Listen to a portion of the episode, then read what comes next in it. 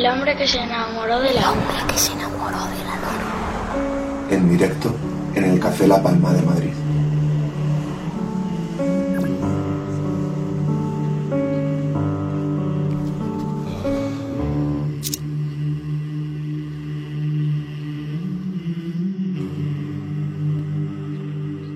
Bueno, pues arrancamos el segundo bloque de la edición de esta noche del hombre que se enamoró de la luna, una edición que ya sabéis que podéis seguir a través de redes sociales del hashtag Luna288, estamos en Twitter, estamos Facebook, estamos también en Instagram eh, y donde queráis. Nos podéis buscar yo creo que vamos a estar. Así que comenzamos el, el bloque central y es el bloque que eh, presentamos al personaje ilustre que nos acompaña siempre. Y esta, esta tarde-noche tenemos a un cómico, a un actor, tenemos también a un ilustrador, a un dibujante, pero sobre todo tenemos a un tipo elegante como Joaquín Reyes. Gracias, gracias, gracias. Gracias a la gente que ha venido aquí esta tarde-noche a este show radiofónico Yeah. que se mueve entre lo excitante y el bostezo. Oye, pues lo del bostezo es un halago. Bueno, bostezar está bien. Yo, yo Lo soy so- muy de bostezar. ¿Lo sueles hacer? Yo estoy cada vez por ahí. Me encanta. Y además eh, crea un contagio muy interesante. Al final está todo el mundo bostezando y a mí me encanta ver a la gente bostezar. Es verdad, lo el contagio de los bostezos Sí. es algo que la ciencia no ha explicado. Sí, sí, lo he explicado. Sí lo ha explicado.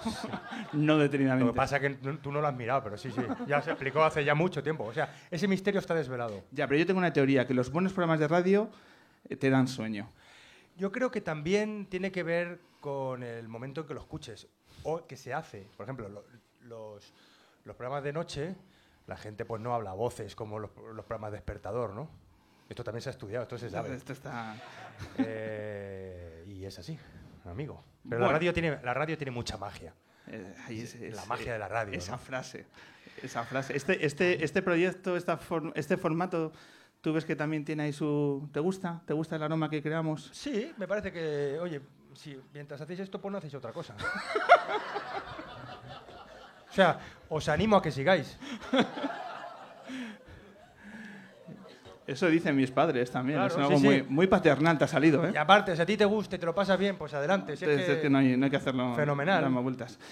Y hacerlo aquí en Malasaña como... Este es, este es vuestro terreno, vuestro Sí. reino que, que decíamos, ¿no? Sí, Es- sí, sí. Este es terreno conquistado para vosotros. Eh, Sí, este, este barrio nos adora. Hablo en plural porque hablo un poco del grupo, ¿no? De Ernesto, de Raúl, eh, Julián. O sea, en este barrio somos como el virrey morcillo.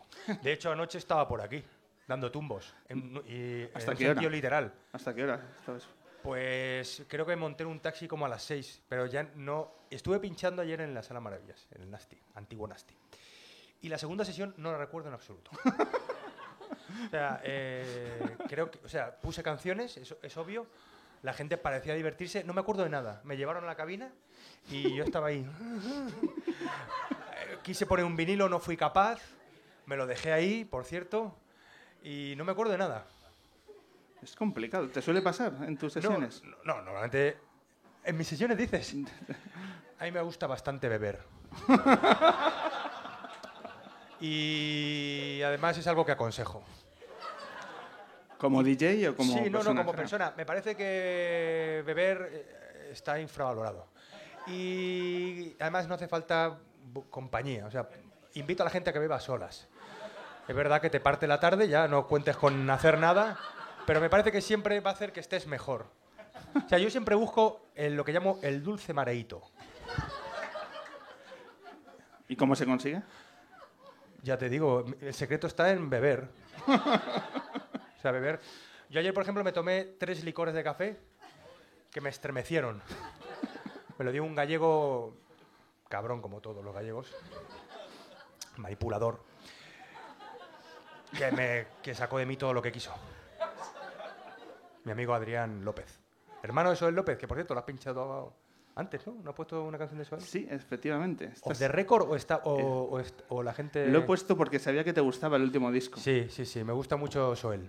Él y el disco. Y a mis hijos les encanta el disco de Soel. ¿Estás pinchando también a los, a los pequeñajos los Sí, discos? intento encaminarlos en la, en la música. O sea, aparte del electro latino, que es lo que más pinchamos en casa, pues les pongo también otros grupos. ¿La pequeña conoce mm, a McEnroe? Le- todavía no los he introducido en, el- en este grupo de Quecho. De Quecho. Y que, y que- y- Yo estuve en Guecho en un festival de cómic con Borja Crespo, también Sí. muy malasañero. Y ahí se me trató muy bien. ¿No como en otros sitios o qué? En general no me bien. puedo quejar. La, la- la gente me suele, me, suele, me suele tratar con cariño, la verdad. Eso pasa a los cómicos. Los cómicos, los registradores de la propiedad, despertamos mucha simpatía en la gente. y nos tratan como... no, a veces nos zarandean, pero siempre por un exceso de ímpetu. Antes eh, hablamos con Ricardo, que él decía que no se siente poeta ni cantante. Eh, tú te sientes fundamentalmente dibujante. Sí. Esto de cómico que has llegado por cuestiones del azar o no, Sí. eh, con- desde el azar se explica todo, o sea, cómo se llega a hacer una carrera siendo dibujante, una carrera de, de- tan exitosa a lo largo de estos años. ¿Cómo se consigue hacer? Explícanos. Pues no lo sé, la verdad. O sea, no sé cómo... Yo, mi, mi única pretensión era ser ilustrador, dibujar. Mm, un amigo de la carrera que trabajaba en Paramount de realizador, Santiago de Lucas, que luego fue realizador de La Hora me introdujo en el, en el canal y todo fue eh, la- casualidad. O sea, es verdad que yo no, no, no- no- si tuviera que repetirlo no sabría cómo. Ah, Fue una serie de, de accidentes afortunados, ¿no? Pero, hombre, la comedia siempre ha estado muy presente en mi vida. En mi casa siempre había sonrisas y luego lágrimas también. Era- pero entiendo la vida siempre de- desde el humor. Y, y por eso, pues, al final me he dedicado a la comedia eh, en cuerpo y alma. Yo estoy casado con la comedia. ¿Y con tu mujer? Con mi mujer también. Pero mi mujer, por ejemplo, ahora está en casa y, y me manda un mensaje. ¿Qué haces? ¿Por qué no vienes? Digo, pues porque estoy aquí hablando en la radio. Pero sí, la, la comedia, o sea, para mí es un compromiso vital. Hmm. Pero la Lo doy todo por la comedia. todo. Todo. Y, y en, el, en el dibujo, que es esa eh, expresión más, eh, esa necesidad que, que, que acarrea en ti, en tu día a día, ¿cómo, cómo lo llevas? O sea, ¿a- ¿dónde eh, se despliega esa necesidad de, que expones en el que tú, tú primordialmente eres un dibujante? ¿Cómo lo llevas en Sí, el en llevar el día? unas libretitas y ahí, ahí dibujo. Y luego siempre tengo algún encargo de dibujos entre manos.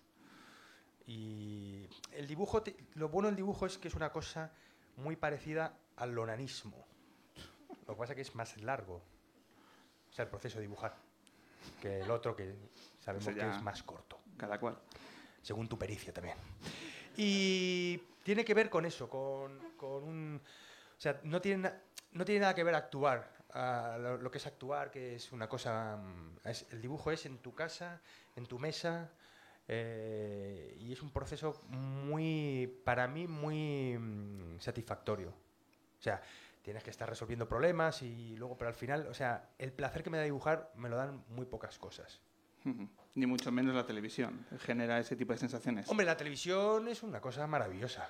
Yo invito a que la gente la vea todo lo que pueda. Y no hay nada, no hay nada que puedas hacer mejor que ver la tele.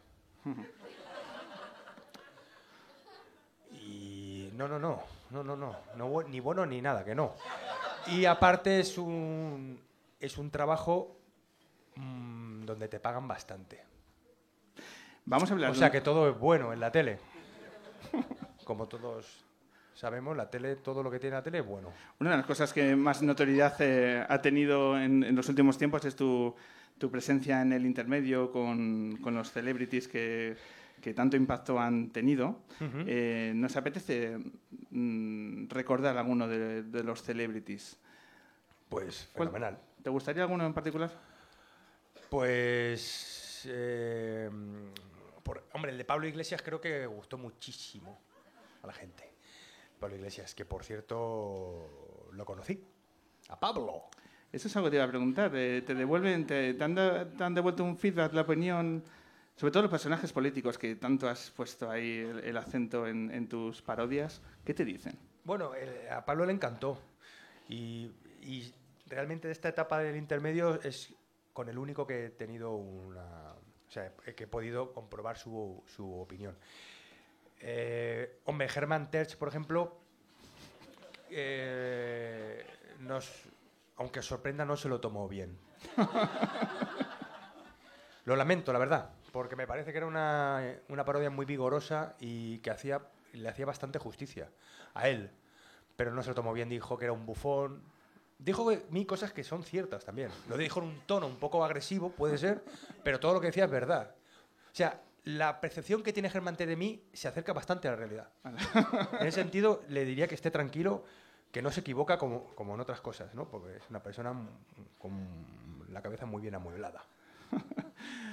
Vamos a escuchar uno de tus celebrities Sí. y luego me cuentas si te ha llegado algún feedback de- del personaje en cuestión. Vamos a ver de quién, de quién nos apetece recordar, porque yo creo que Esperanza Aguirre es oyente del programa. ¡Qué cansino sois con el claso, copón! ¿No ves que es un momentico que saco dinero y ya está? Madre mía, qué prisa lleváis las ambulancias siempre. ¡Ah! Hola, soy Esperanza Aguirre Gil de Viedma, presidenta del Partido Popular de Madrid, condesa y más liberal que la braga de Paris Hilton. Pero podéis llamarme Aguerrator. ¡Aguirrator! No voy a engañar. Yo tengo un carácter que, que, a ver, hay días que no me aguanto ni yo. Soy, soy muy rabuda. A lo mejor me levanto por las mañanas, a lo mejor le digo a mi marido, churri, me voy a duchar. A lo mejor me dice, pues va a ser con agua fría porque se ha jodido el calentador. Digo, oye, el pánfilo, ¿eh? Vaya, ¿dónde estás hecho? ¿Eh? ¿Eh? Y ahí ya, ahí ya me vuelvo loco. Ahí ya ¡ah! salgo del palacio y, me pongo a privatizar hospitales y, me quedo sola. Porque, ¿qué queréis que os diga? Si yo no tengo agua caliente, vosotros no tenéis salida pública. Y a tomar por culo la bicicleta. ¿Eh? ¿Queréis que lo diga en inglés? Fuck the bicycle. Más bilingüismo y menos profesores. Este es el Madrid que yo quiero. Gente preparada para insultar en dos idiomas. Yo que siempre he sido... Joder, qué gracioso, la verdad. Pero reivindico el trabajo de los guionistas del intermedio, porque estos textos, o sea, los que yo hice en la etapa de Charente y muchos años sí que los escribí yo, pero estos los escribían dos guionistas buenísimos, Sergio y Luismi, guitarrista del grupo Tigres y, Tigres y Leones, que es un grupazo también. Y te cogieron al dedillo, o sea, sabían perfectamente tus... Joder, se, se- se habían visto todos los celebrities o se lo sabían mejor que yo, porque muchas veces, a veces ellos también dirigían la pieza y me hacían matices como que queremos que esto lo digas como cuando hacías eh, decías una frase con Sánchez Dragó tal y yo no me acordaba de, de lo que de, de ese en concreto no. O sea que me tenían cogido muy bien el, el- el- el tranquillo es verdad ¿Y Esperanza Aguirre te comentó algo? ¿Te llegó algo de su entorno? No, su- no. Germán Terz te dijo O sea, algo de Germán este Terz, sí, lo que he comentado antes en el Twitter se, se manifestó. Y, y Aguirre no. O sea, supongo que le gustaría también, ¿no? O sea, no tengo duda que, le, que, que a ella le tuvo que gustar la parodia. Nosotros tampoco lo dudamos. Hombre, e- ella, es, ella tiene bastante gracia, ¿eh? Esperanza Aguirre. Lo- a, mí me hace, o sea, a mí me cae bien.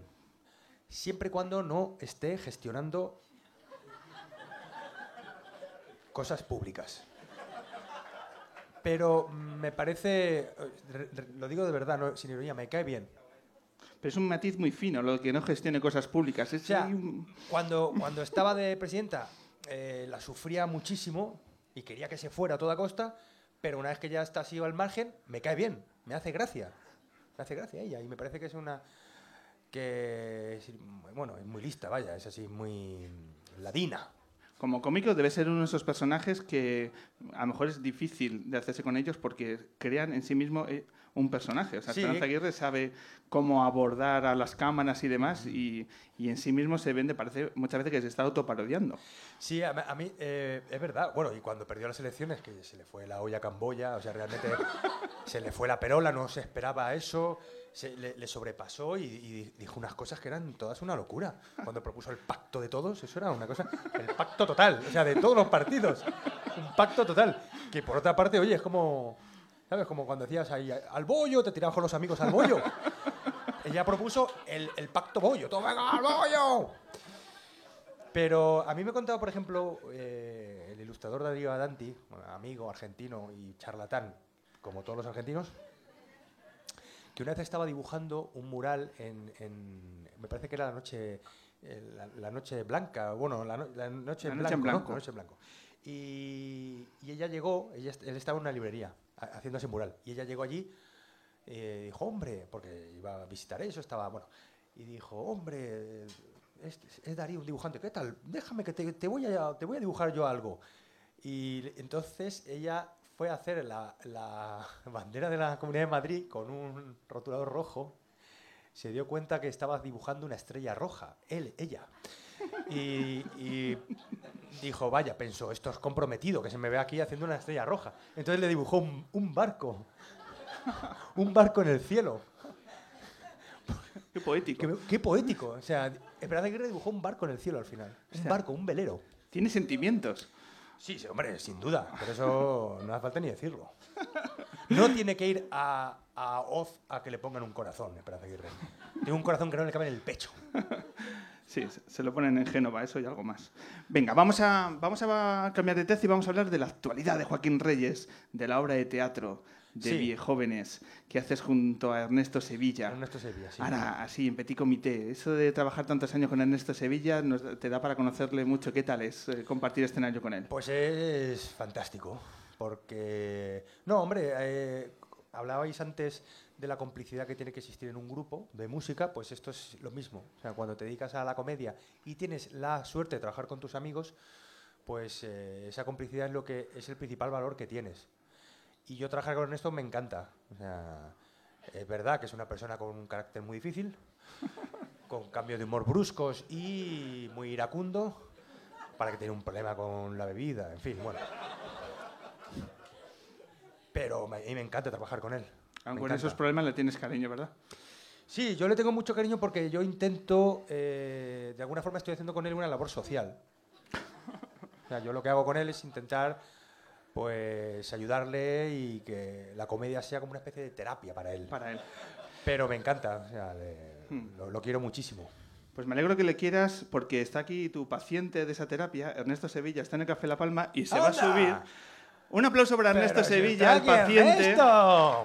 Fuerte aplauso, por favor. ¡Qué sorpresa!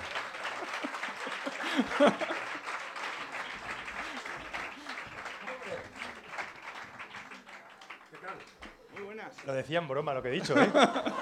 Creo, creo que se ha entendido porque mi, mi tono era, era claramente irónico. Creo que me siento aquí como un cantautor. Pues Ernesto tenía un grupo, es La, batería. labor social, ¿no? Era una, Una era labor social. Bueno, era una forma divertida de hablar de nuestra relación. Ya, ya, ya. Ernesto, te veo un poco colorado. te Claro, veo porque intenso. sido una sorpresa que... Es una supresor porque como nos vemos todos los días, pues El caso es de que repente es ¡Hola! Otra vez. ¡Hola! yo veía en el público así una mandorla... er- Pero no, pens- no, sabía- no, no, vamos, que hace una sorpresa totalmente. Yo he dicho, me han dicho, ¿te quedas por ahí al fondo? Digo, no, porque con la almendra que tengo seguro que me, seguro que me divisa. Es, es muy cuco este. Ernesto, eh, muchas gracias por aceptar el- la, la propuesta, la encerrona, que al final ha sido encerrona para Joaquín, has visto. Sí, sí. Y ha empezado, ¿qué has sentido cuando ha empezado a hablar de problemas de alcohol, de que estás en terapia, No, que bueno, gracias a él... son, la- son las mismas tonterías que dices siempre. Eh, como se repite mucho, pues Una más. es una más. Por fin tenemos dos alumnos de la Facultad de Bellas Artes de Cuenca en nuestro programa, que es algo que a nosotros también nos llena de... de- bueno, nos va a dar un subidón de, el caché de, de este programa. Claro. ¿Cómo fueron? ¿Os conocisteis allí en- en esas aulas? Sí, bueno, nosotros nos conocíamos antes. Yo soy alumno de la Facultad de Bellas Artes porque me matriculé en la facultad, pero no iba. No iba ni un día, porque tenía cosas mejores que hacer, la verdad. Y, por ejemplo, Pues Estar echado, ¿no? divertirme, ser joven. Ser joven como vocación. Sí, como forma de vida. No perdéis eso, amigos. Aferraos a la juventud porque es lo Sí, único... Yo sigo que- aferrado a la juventud. A la juventud y al físico. Hay Yo sigo ahí a muerte. por eso hacéis viejóvenes, porque ya estáis dejando atrás la juventud. Eso es. Sí, sí, aquí además tenemos un ejemplo de dos personas, yo que me niego a, a- a soltar a la juventud y él que se aferra ya, él está deseando llegar a la vejez. Pues Este, sí. Le sobran ya años. Le sobra. Él quiere llegar Se me, directamente se me a... está haciendo larguísimo. Yo quiero llegar ya a la tercera, a lo que se llama la tercera edad. Le gusta lo del bra- estar, estar- estar tapado con el brasero. Sí, sí, sí, sí. Eso es lo que a mí me gusta. Esto es un poco complicado, ¿no? Porque en una sociedad donde la adolescencia es eterna, nuestros chavales no se logran emancipar nunca, no encuentran un trabajo y se dicen los sociólogos que nuestra adolescencia en nuestro país es eterna. Llegáis vosotros y decís que sois viejos pero muy jóvenes. No, es que Eh, Esto es es muy complicado. La juventud cada vez está- se estira más, ¿no? Ahora dicen que los que ahora dicen que los 30 son los nuevos 20, Sí, ¿no? se dice cosas eso. así. Dicen eso. Dicen eso, la gente dice eso. Pero bueno, la- el debate está en la calle. Estamos en una, en una- en una- estamos en una edad que lo mismo te sale, ¿cómo es? Una edad que lo mismo te sale una cana que un grano pajero. Estás en Joder, qué, qué- qué verbo, ¿eh? Da, da gusto oírlo. Yo a veces me callo para oírlo a él. Le paso la pelota porque digo, qué Sí. gusto oírlo. Porque además Ernesto tiene una Yo voz creo que hoy lo, muy pilló, bonita. hoy lo pillado de resaca, por eso se calla el cabrón. Ernesto tiene una voz muy bonita. Yo me, me- se asemeja a la, a la voz de José Bódalo. ¿Te acuerdas de José Bódalo, el actor? Pues Ernesto tiene una voz ahí, oh, me encanta oírlo. Ahí Cuando sí. me dice cosas como, Ahí es cuando se nota que es un viejo, porque José Bódalo ya no se acuerda de él ni su puta madre. me gusta Nadie cuando Ernesto sabe. me dice cosas como, levántate que me siente yo. O préstame dinero para tabaco. Esas cosas que me dice él con tanto cariño. ¿Qué cara de mierda tienes? Me dice muchas veces. Hombre, Hombre, Eso me dice muchas veces. Desde el Antes car- de salir a actuar. Me dice, "Oh, cara de mierda tienes. No, es broma, es broma. Cuando, me pregunto cuando uno se da cuenta que es un viejo joven. Que, ¿Cuál es la primera, el primer momento y dices, ostras, algo está cambiando? ¿Vosotros que habéis reflexionado sobre esto y que sois expertos en la materia? Sí, bueno, es que. mm, Bueno, el- el- es lo que hemos comentado antes, que ya eh, la juventud se alargó tanto que lo que es la madurez eh, se ha adelgazado necesariamente, entonces pasas de joven a viejo. Pero básicamente, nuestra generación, creo que una de, de- de las características es que nos, es- nos ha seguido gustando las mismas cosas que nos gustaban cuando éramos adolescentes. Y eso explica que no vayamos a dejar nada para el futuro. Esta generación es una generación perdida, ya lo podemos decir. O sea, no vamos a dejar ni las ruinas, nada. No, nada. No os empeñéis porque no vamos a dejar nada. Es un sesgo. O sea, nosotros vamos a conocer, por ejemplo, a viejos pastilleros. Es una cosa que no. Eso es una cosa que no se ha dado nunca, ¿no? Bueno, se dio poco Sánchez Dragó, quizás. Sí. Pero sí, sí, se va a dar- sí. Por cierto, el otro día me he contado una anécdota muy graciosa que no viene a cuento. Bueno, viene a cuento por lo de Maki, por lo de los maquineros, ¿no? ¿No? Lo, que, lo que has insinuado ahora. Un actor que fue a hacer una prueba con Moncho Almendariz para una película de, mm, de maquis, pero maquis, los republicanos, Los bandoleros. los republicanos que estaban en el monte. Y él se preparó el papel porque creía que era un, maqui- un maquinero. Entonces llegó a la prueba, se peinó como un maquinero y digo, ¿qué pasa? Pero él, el texto lo decía, ¡Viva la República! tío". Lo mejor él pensaba que la República era una discoteca de Valencia. Y Moncho Almendariz dice, por esto se quedó patidifuso. Cuando vio la recreación de un maqui... un maqui maquinero. Me hizo tanta gracia que lo tengo que contar aquí. Le, le quedó muy chanante el, el momento. Joder, eso tuvo que ser... Y es cierta la, la anécdota, ¿eh? Me, me- me- me encanta esa anécdota. Venga, ¿cómo os estáis sintiendo eh, compartiendo escenario después de tantos años solo vosotros, volviendo al formato del sketch? ¿Cómo os estáis sintiendo en, en esta experiencia que os está aportando Jóvenes? Pues muy bien, muy bien. La verdad es que estamos encantados. Eh, teníamos ya muchas ganas de hacer sketches en directo y para nosotros pues es un lujo. Eh, además estábamos ya eh, est- no hartos de hacer monólogos, pero sí que estábamos un poco, sobre todo de, de ir solos por ahí. Porque cuando haces monólogos, tú solo, pues vas solo por ahí, por, por España. Como, como dice Rovira, ovación y soledad. O sea, que es una cuestión de, de cariño. Necesitabais cariño para... Mira, eh, la verdad es que he desconectado hace un rato Ovación. y no, no, no sé de qué estáis hablando, pero bueno, no pasa nada porque yo me, me reengancho rápido. El formato de sketches es un formato quizás donde Ernesto y yo nos hemos sentido más plenos escribiendo. Venimos del monólogo, es cierto, pero escribir sketches yo creo, al menos a mí es lo que más me gusta, eh, escribir. Y como no tenemos ningún programa ahora en televisión, eh, que dice un poco de, de- de hacia dónde va la humanidad, ¿no?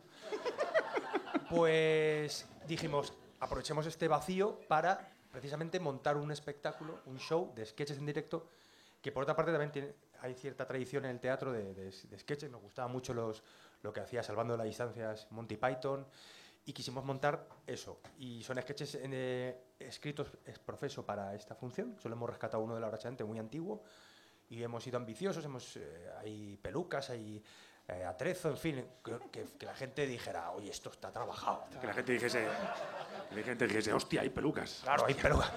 O sea, ten en cuenta que la gente paga por una entrada 80 euros. Esto es como la ópera. Entonces dije, "Oh, hay pelucas. No, no pagan 80 euros, ¿eh? pagan menos. Pagan, La verdad es que no sé, un poco menos. la verdad es que no, no sé lo que paga la gente por vernos. ¿En serio? Porque para mí la gente No es, nos gusta es preguntarlo. como ver ganado. O sea, para mí el público es como el ganado.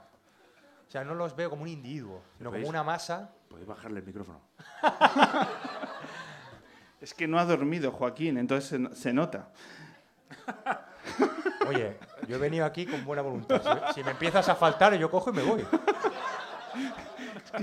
Desde que has dicho lo de paciente Ernesto, me, me he aliado con él. Es que me ha, me ha dado Sí, pena sí, por tu compañero. Lo, has llamado para hacer con él comandita. Efectivamente. Y ya ahí- Mira, este es un programa de, de música. Y ahora vamos a hablar de los grupos que van a venir la siguiente, el siguiente programa. Pero yo creo que nuestros oyentes y el público de La Palma tiene que saber que Ernesto y que Joaquín saben mucho de música. Y este audio habla a las claras de vuestra capacidad para, hacer, para ser críticos musicales. Entonces habla Ernesto y habla Onofre, uno de los personajes más queridos de Joaquín. Fijaros el talento para la crítica musical de estos dos individuos. ¿De qué país es el gran guitarrista Carlos Santana? Pesadísimo además, ¿eh? Muy pesado. ¡Qué coñazo! ¿De Brasil? ¿De Brasil? ¡No! No, de Brasil no es. ¿De Brasil es otro Carliños Brown, que es otro pesado de... ¡Oh, pesadísimo también, que se apunta a todo! ¡Buf! ¡Vea! ¿De México? ¡De México! ¡Correcto! ¡Muy bien! ¡Carlos Santana! ¡Carlos Santana, sinvergüenza! ¡Cambia ya de punteo! ¡Que eres un sinvergüenza que se te ve ya! ¡Basta ya! ¡Ya está ya, hombre! Ya. ¡Santana! Venga ya, vete a la mierda con tu punteo. Eres... Eres deleznable.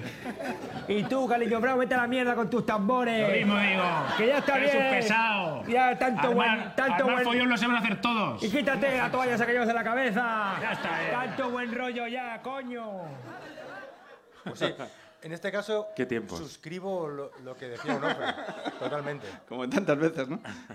Em, bueno, desde, desde este nivel de la crítica musical, ¿qué, qué grupos os gustarían o nos recomendaríais para las siguientes lunas? Que diría, pues mira, podéis traer a este, a este.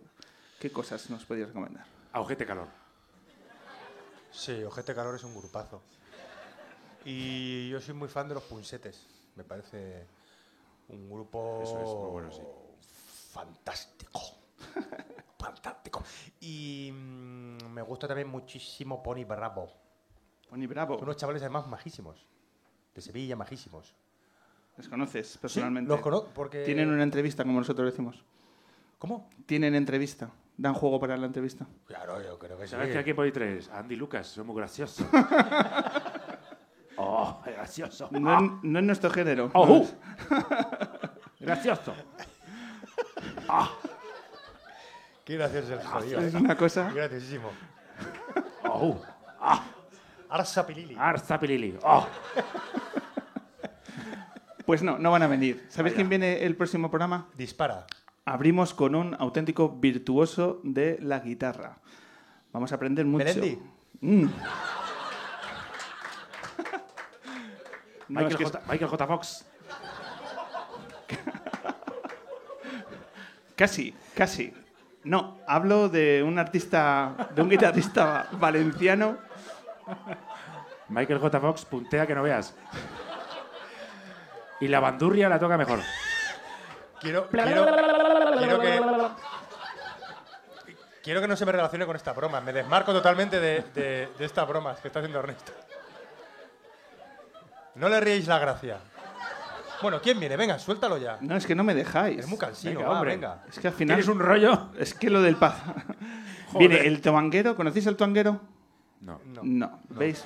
¿Veis cómo esto os enriquece y que venía, sería bueno que vinierais más Sí. y a nivel de, también de terapia, esa que estáis trabajando, Claro. vendría bien. ¿Vale? Viene el tuanguero, que es un virtuoso de la guitarra que nos va a dejar absolutamente boquiabiertos. Y cierra, va a cerrar el programa la maravillosa Orquesta del Alcohol, Moda, ¿vale? La moda va a cerrar el programa. Así que si no tenéis nada que hacer, el día, vamos a estas dos semanas que vamos a descansar, 8 de noviembre, ¿vale? El tuanguero y la maravillosa Orquesta del Alcohol. No faltaré. No faltaréis, ¿vale? Fenomenal. Dicho queda. Tenéis noches de viejóvenes muy pronto en Madrid, Eso es, la semana que viene. En la latina. en la Latina, en vuestro... El lunes y el jueves, ¿no? Pues sí, creo que el lunes. Lunes eh, 19. este, este lunes. Maña- mañana, vaya. A- acuéstate, hombre, acuéstate. No me seas cabrón. Duerme algo. Que luego tengo que estar yo remando. Así, para todo el mundo. Bueno. cruz, tengo una cruz con este. Un fiestero. Ernesto Joaquín, mucha paciencia Gracias el uno con el otro, ¿vale? Vale. Porque yo creo que también os, os- os va, os va a venir bien. Compañeros, muchas gracias por estos minutos de radio y, y enhorabuena por toda vuestra carrera, que es espectacular, y por lo que os espera por delante. ¿Vale, Gracias. Muchas gracias. Un- gracias. Un placer.